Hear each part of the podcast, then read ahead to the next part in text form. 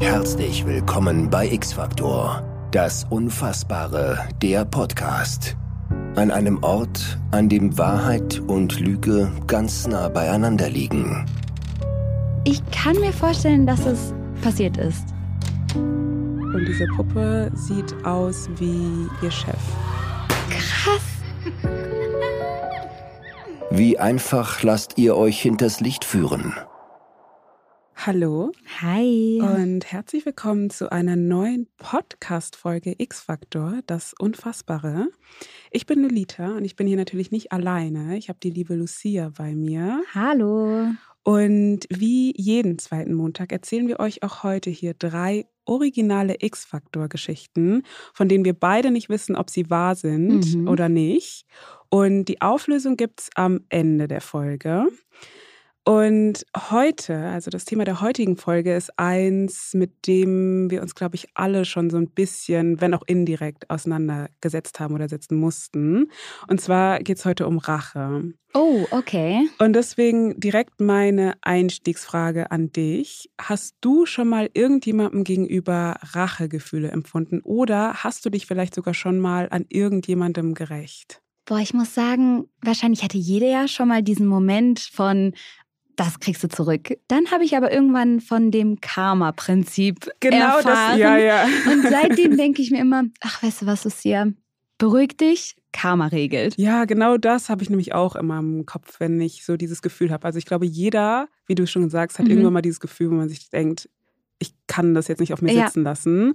Aber Karma halt zu 100 Genau das, da verlasse ich mich auf jeden Fall drauf. Dann kommen wir mal zu den drei Stories, die wir Yes. jetzt heute erzählen. Und die erste Geschichte, die ich dir mitgebracht habe, trägt den Namen Tote schlafen fest. Und sie handelt von einem Detective Mhm. und der heißt Bill Ballard. Bill arbeitet bei der Mordkommission in Beverly Hills und das macht er schon seit zehn Jahren. Also er hat schon alles Mögliche irgendwie gesehen und erlebt und so, also hat voll die Erfahrung. Und steht jetzt aber vor einem Fall, der sich ihm nicht so ganz erschließt. Ich werde dir jetzt quasi das Setting beschreiben, was er vorfindet. Und dann werde ich dir beschreiben, was er daraus schlussfolgert, okay?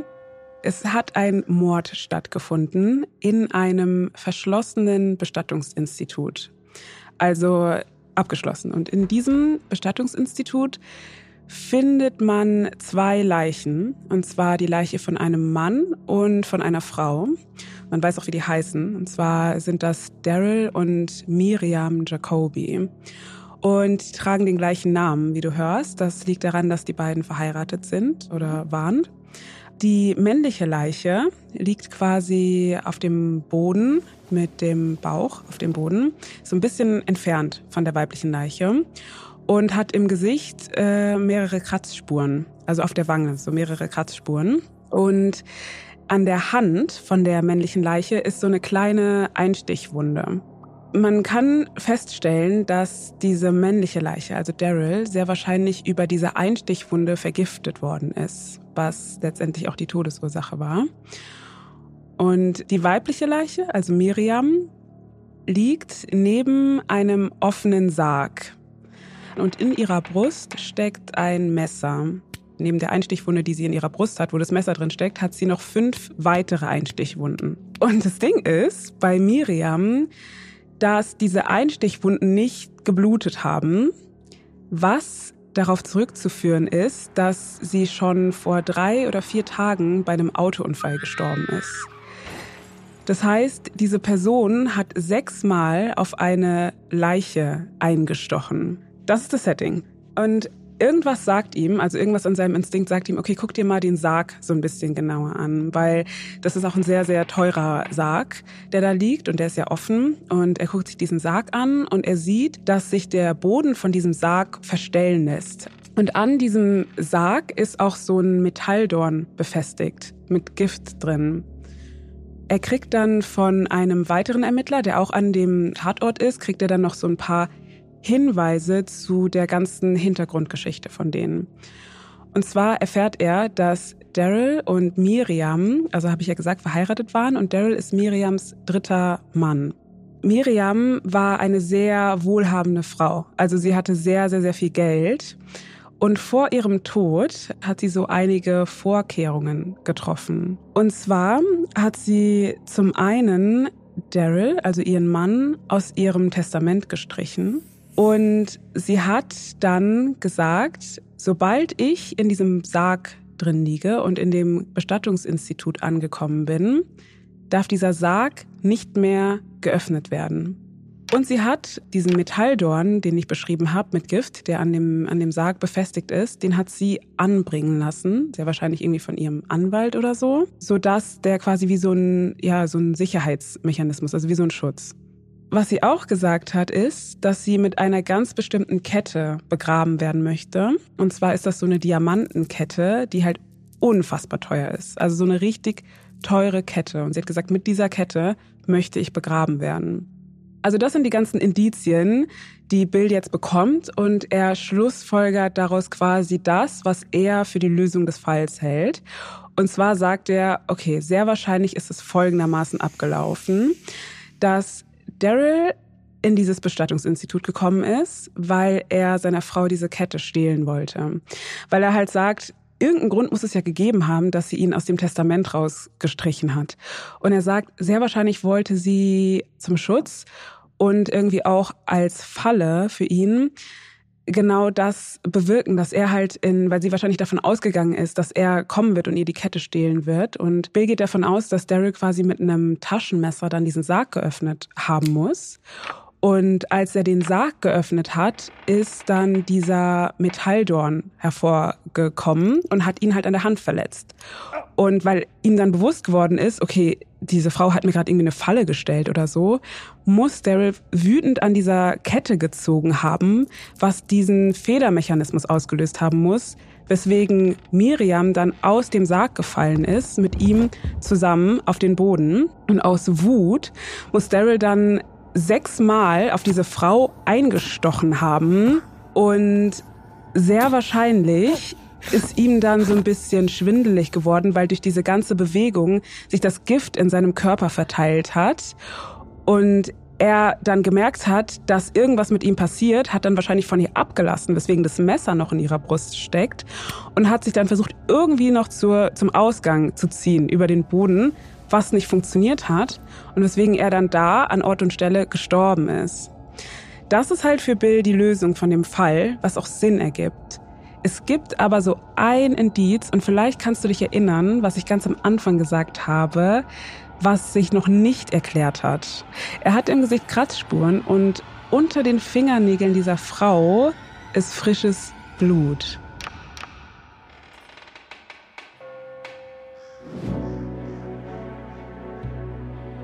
Waren die Kratzer entstanden, als er mit der Leiche seiner Frau zu Boden fiel?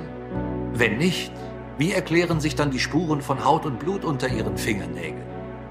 Könnte eine dritte Person am Tatort gewesen sein oder ist womöglich der Geist der Toten noch einmal in den Körper zurückgekehrt, um einer letzten Rache willen?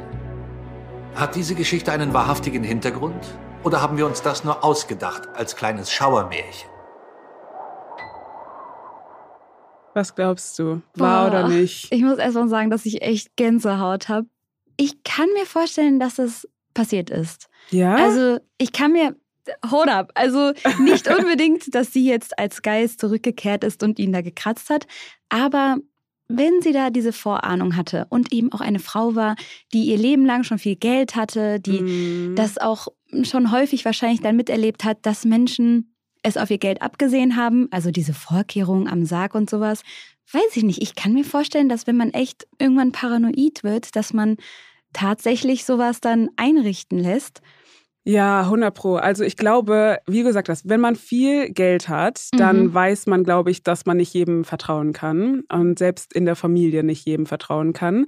Deswegen kann ich mir das auch vorstellen, dass sie auf jeden Fall diese ganzen Vorkehrungen getroffen haben muss ja. und so weiter und so fort.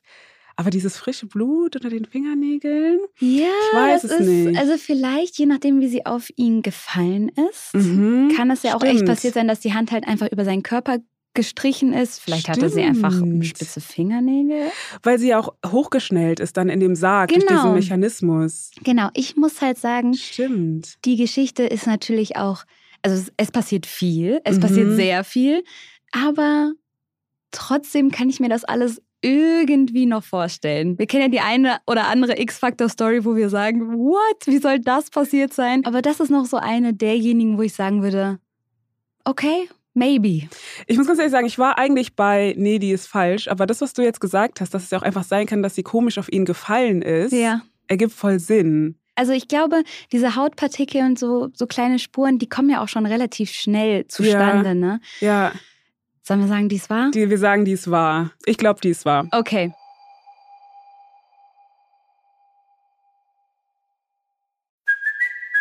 Kaylee Cuoco for Priceline. Ready to go to your happy place for a happy price? Well, why didn't you say so? Just download the Priceline app right now and save up to 60% on hotels. So, whether it's Cousin Kevin's Kazoo concert in Kansas City, go Kevin, or Becky's Bachelorette Bash in Bermuda, you never have to miss a trip ever again. So, download the Priceline app today. Your savings are waiting.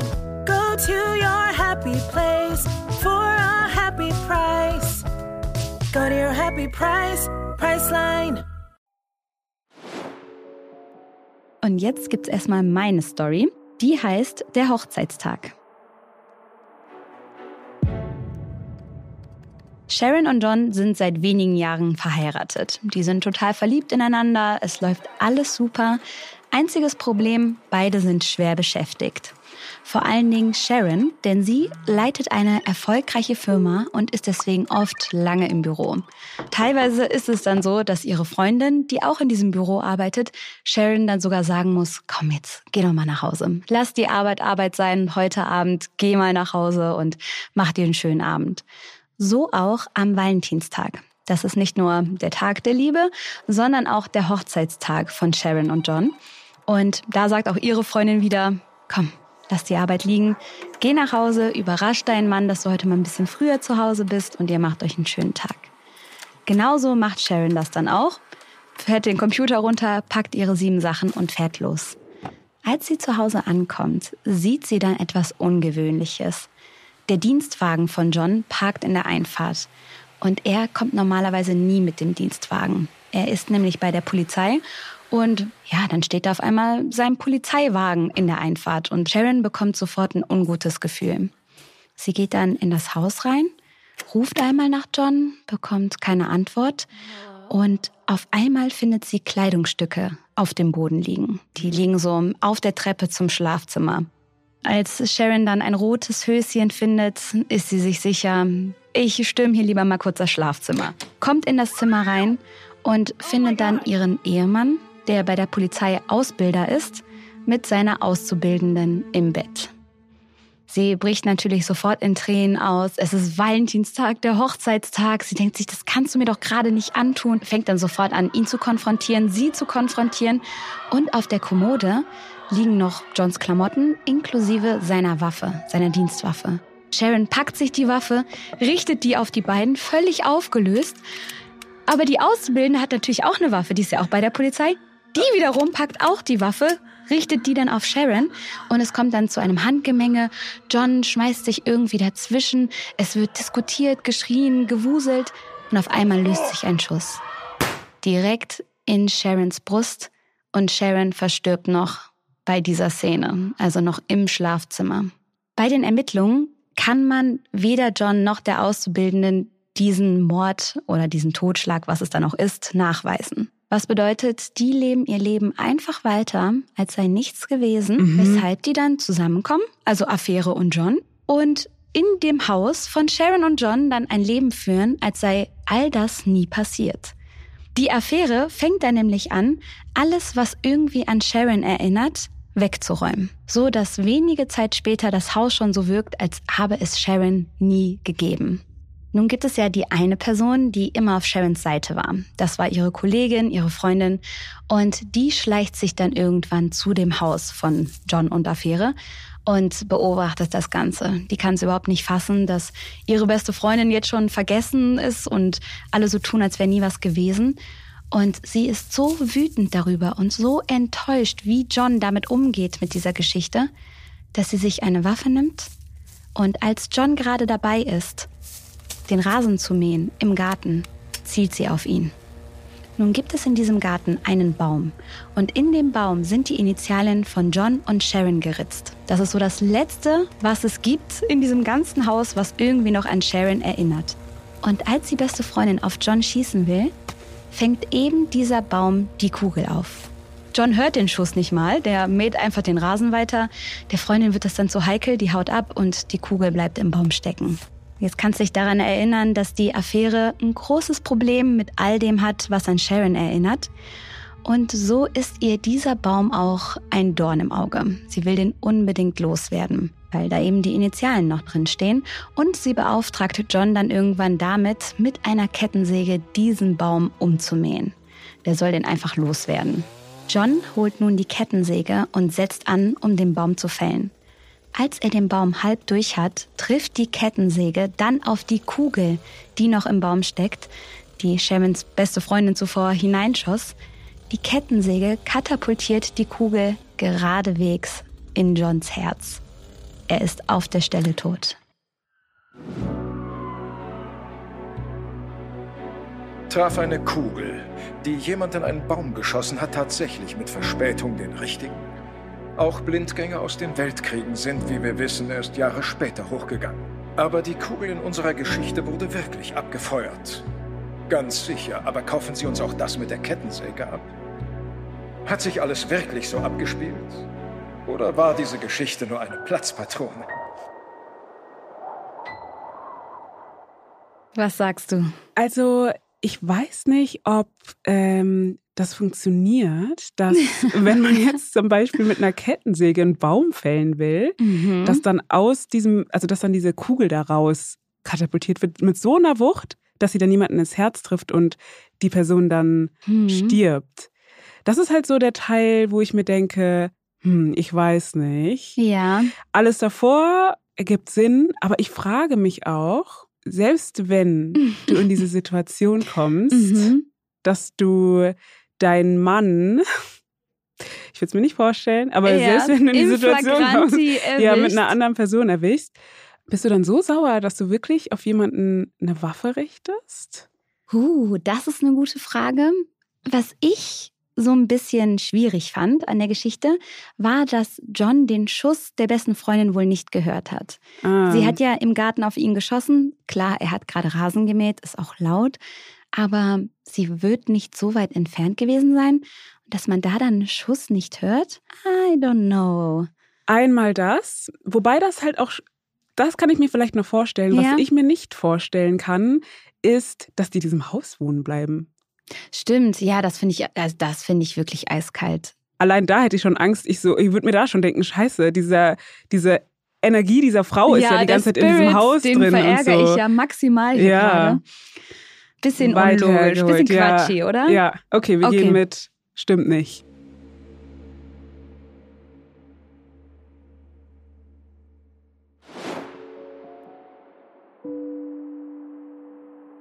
Dann kommen wir zur dritten und letzten Geschichte für heute. Yes. Und die trägt den Namen Sticheleien. Diese Geschichte handelt von einer Frau, die heißt Rebecca Stan. Und Rebecca ist voll unzufrieden mit ihrem Job. Die ist halt irgendwie die Assistentin von ihrem Chef. Und ihr Chef ist wirklich maximal respektlos. Also er beleidigt sie, er geht voll schlecht mit ihr um, er nutzt sie für alles Mögliche aus. Also sie soll halt alles machen. Und sie muss aber in diesem Job bleiben, weil sie halt einfach angewiesen ist auf das Geld. Aber Rebecca weiß halt schon irgendwie oder versucht halt aus dieser Situation einfach rauszukommen, weil sie halt voll unzufrieden ist. Und sie war halt schon früher sehr, also konnte sehr gut mit ihren Händen umgehen. Das heißt, äh, sie hat schon sehr früh sich beigebracht zu nähen. Sie näht Puppen voll gut auch und voll schöne. Und sie denkt sich, okay, ich baue mir halt nebenbei irgendwie so ein eigenes Business auf und nähe halt diese Puppen einfach und ähm, verkauft die dann halt. Das funktioniert eigentlich auch ziemlich gut. Also sie kriegt langsam Aufträge und freut sich voll darüber, weil sie sich halt Also sie ist halt so voll die kreative Person und ihr macht dieses Nähen voll viel Spaß und dann ist am Anfang so nichts und dann kann sie diese Puppe so erschaffen sozusagen. Sie kriegt halt immer Aufträge, wie halt die, die Puppen aussehen sollen und so näht sie die dann halt und verschickt die überall hin. Und eines Tages ist sie dann auf der Arbeit und ihr Kollege ist auch da. Und der hat halt schon gehört, also es hat sich so langsam rumgesprochen, dass sie halt diese Puppen nähen kann. Und er fragt sie dann, ob sie nicht auch für seine Freundin eine Puppe nähen kann zu ihrem Geburtstag. Und sie freut sich halt voll und sagt so, ja klar, auf jeden Fall, kann ich machen, mache ich super gerne und geht dann auch nach Hause und ähm, macht diese Puppe fertig und dann noch ein paar andere, weil sie halt, wie gesagt, mehrere Aufträge hat und ist halt voll happy darüber. Und ähm, so einige Tage später, also als die Puppe dann fertiggestellt ist, bringt sie ihm die wieder mit. Sie übergibt sie ihm dann und er freut sich halt voll, weil er sagt, boah, es sieht halt voll gut aus, es ist halt genauso, wie ich sie mir vorgestellt habe. Und sie unterhalten sich gerade so und dann wird sie halt von ihrem Chef ins Büro gerufen. Und ich habe ja schon gesagt, er ist halt total respektlos. Also er ruft sie dann so, ja, Rebecca, komm jetzt her und so. Also so redet er halt mit ihr. Und sie geht dann ins Büro von ihrem Chef und fragt dann, okay, was ist? Und er hat das Telefon in der Hand und sagt dann, ja, ich habe gerade mit einem unserer größten Kunden telefoniert und der möchte halt einfach aussteigen. Also der möchte, also er hat ja einfach diesen Kunden verloren, so. Und er sagt dann, ich bin hier nicht die einzige Person, die irgendwie Opfer tragen muss. Ich werde jetzt dein Gehalt kürzen, damit ich wenigstens im Ansatz diesen Verlust wieder ausgleichen kann. In ihrem Kopf ist einfach das Fass komplett übergelaufen an diesem Punkt. Und dann geht sie nach Hause, nimmt sich eine neue Puppe und näht sie fertig. Und diese Puppe sieht aus wie ihr Chef, Mr. Nicholas. Und sie benennt die Puppe auch nach ihm. Sie hat nämlich gehört, dass wenn man Puppen einen Namen gibt, vor allem von den Menschen, die so, die du halt kennst, dann bauen die quasi so eine besondere Verbindung auf zu diesem Menschen, der halt wirklich in der realen Welt existiert. Sie hat jetzt quasi diese Puppe fertig, die genauso heißt und genauso aussieht wie ihr Chef und nimmt sich dann eine Nadel und sticht quasi mit dieser Nadel in den rechten Arm dieser Puppe. Und genau im gleichen Moment durchfährt Mr. Nicholas so ein Schmerz im rechten Arm. Rebecca ist dann auf einmal komplett egal, dass ihr dieses Gehalt gekürzt wird und dass sie in, dieser, in diesem Arbeitsverhältnis ist, weil sie halt weiß, wie sie da jetzt rauskommt.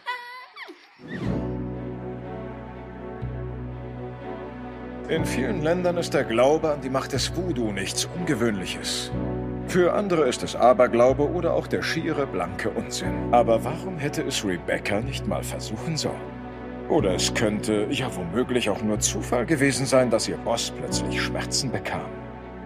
War das Ganze etwa erfunden? Oder steckt doch irgendetwas dahinter? Uh, also wir haben ja schon in der Geisterfolge darüber gesprochen, dass wir Respekt vor allem ja. haben, so was damit zu tun hat und deswegen das Ganze nicht so 100% abtun wollen als bloßen Humbug. Aber ich weiß nicht. Ich Echt? weiß nicht. Also Voodoo-Puppen, ich weiß ja. nicht. Ja? Ich glaube 100%. Echt? Also ich weiß nicht, ob ich jetzt sagen kann, 100% stimmt das, aber ich habe da sehr großen Respekt vor. Das auf jeden Fall. Ja, ja auf jeden Fall. Ich will niemanden herausfordern, ja. das mal an mir zu testen. Auf gar keinen Fall. Ähm, und es kann ja auch wirklich ein Zufall gewesen sein. Aber du weißt ja, also du hattest ja auch direkt diesen Gedanken, als ich gesagt habe, es ging um Puppen, mhm. dieses Gefühl von bitte nichts mit Puppen. Ich, also mir geht's genauso und ich kann es mir vorstellen. Irgendwie. Ich glaube auch, dass die wahr ist tatsächlich. Ja. ja. Und mit Puppen, also da bin ich sowieso raus. Deswegen glaube ich, ja,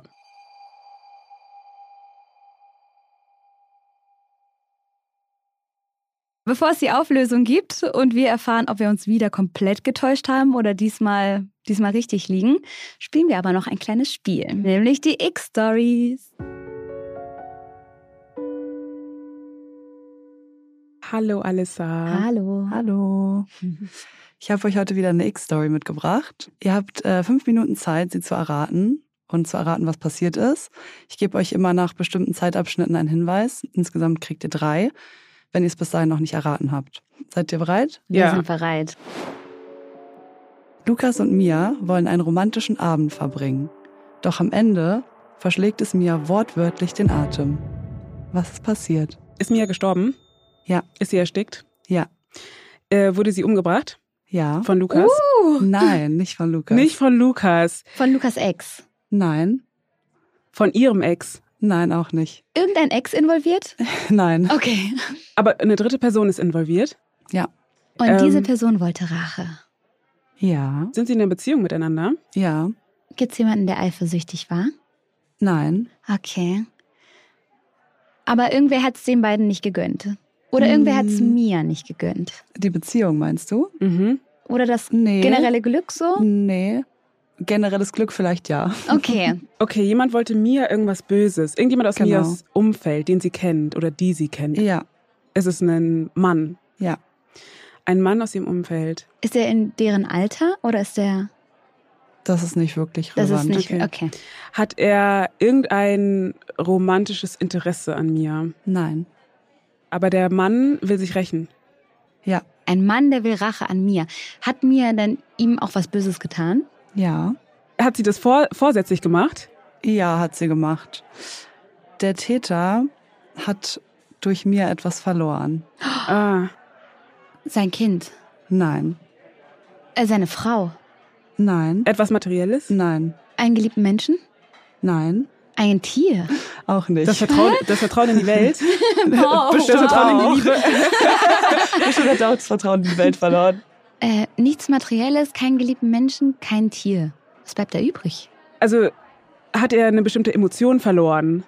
Nein, aber man kann sagen, er verliert dadurch auch Materielles durch das, was er verloren hat. Ah, er verliert auch Geld. Dadurch. Ja, Ah, verliert aber er nicht einen- primär. Hat er einen krassen Job, eine krasse Chance verpasst durch Mia oder so? Ja, es geht um seinen Job. Es geht um seinen Job. geht um seinen Job Job. Sehr verloren. gut, sehr gut. War Ähm, Mia seine Chefin? Nein, seine Kollegin? nein, Seine ähm, Rivalin, so, die wollten denselben Job haben. nein, auch nicht. Seine Angestellte? Nein, Wer ist Mia? Ja. Hat Lukas irgendwas damit zu tun überhaupt? nicht so viel. Okay. Okay. Ist es relevant, dass die beiden gerade einen romantischen Abend miteinander verbringen? Ja, ihr könntet rausfinden, wo die sich aufhalten. Kino. An dem Abend. Nein, Picknick, nein, Bei jemandem zu Hause? nein, Auf- Sauna. nein, In, einem- in einem Wald? nein, Im auch Auto. Nicht. Mhm. Noch einen Guess und dann gebe ich euch einen Tipp. Wo kann man noch ein Date haben? Im Hotel. Nein, die beiden äh, sind in einem Restaurant, Oh, Ah. wo sie Stammgäste sind. er war da der Koch. Nein, Mia hat sich beschwert über ihn. ja, Es hat was mit dem Restaurant zu tun. ja, Sie hat war- sich beschwert, er hat seinen Job daraufhin verloren. genau. War er Kellner? Ja, er war Ah. der Kellner. Haben wir es erraten? Nee, ihr müsst noch rausfinden, wie, wie sie Der gestorben hat, was, ist. der hat uns das Essen, irgendwas mit dem Essen hat es ja, zu tun. ja, Äh, ist sie erstickt an dem Essen? ja. Und er wollte nicht helfen. ähm, auch nicht, weil, naja. Müssen wir wissen, an wel, äh, müssen wir, hat er es ver vergiftetes Essen? Mm, Es war kein Gift. Aber er Kein hat was Gift? Bestimmtes reingetan. What? Ist sie allergisch? Ja. Gegen Nüsse oder so? Genau, Lukas und Mia sind Stammgäste in diesem Restaurant. Und deswegen weiß der Kellner auch ganz genau, was sie immer essen, die beiden. Und ja, deswegen weiß er aber auch, dass Mia eine Erdnussallergie hat. Und tauscht dann immer im Dessert die Erdnüsse gegen Haselnüsse aus. Also er weiß es ganz genau. Aber Mia ist total, total blöd zu allen und behandelt alle immer ganz schlecht. Und so auch den Kellner. Und hat sich dann äh, ja an dem Abend wieder besonders doll beschwert wegen irgendeiner Kleinigkeit. Und daraufhin wurde der Kellner gefeuert, weil Lukas und Mia sind da so die bestzahlendsten Gäste. Und ja, um sich zu rächen, hat der Kellner dann ähm, die Erdnüsse ins Essen getan.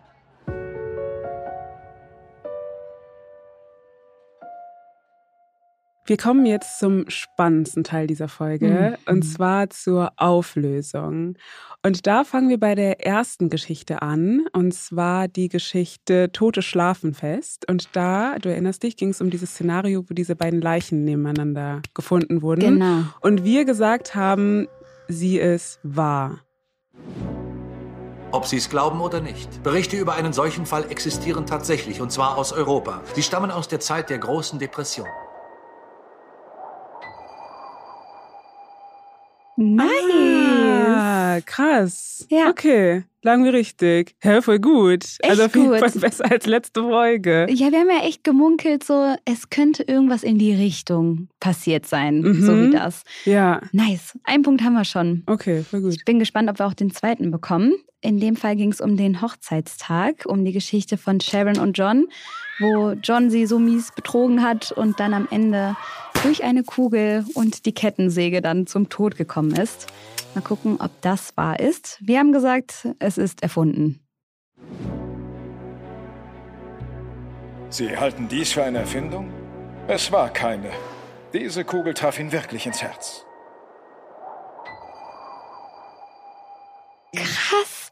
Ja, der muss das hätte ich jetzt wirklich wirklich, nicht gedacht. obwohl man muss ja nah am Baum stehen, um ihn zu sägen. Mhm. Und vielleicht hat das dann gereicht an Wucht. ja, kann sein. Keine Ahnung. Also, ich meine, die, allein die Tatsache, dass die in diesem Haus geblieben sind, und Ja, seid ihr verrückt? Stau, das ist schon so, Total. äh? Ja. Okay, krass. Und dass er auch die Kugel von der Freundin nicht gehört hat. Aber okay, Gut. okay, einen Ja. Punkt haben wir. Dann äh, kommen wir jetzt zur Auflösung der dritten Geschichte.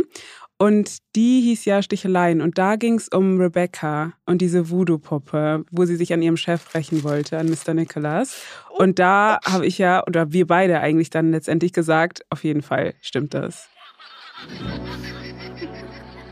Diese Geschichte halten Sie für unmöglich? Ja, Sie haben recht. Erfunden.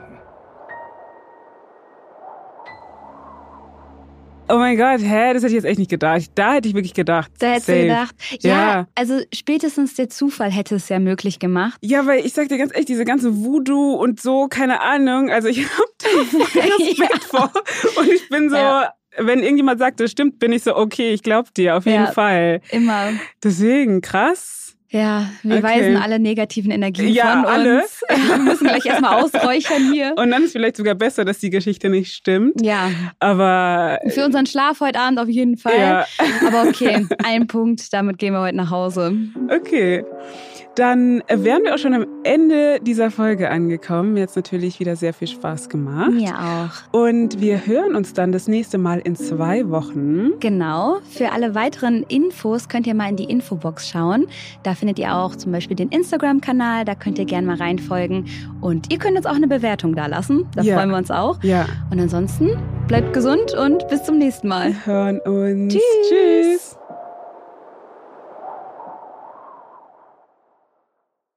Dieser Podcast wird produziert von Podstars bei OMR.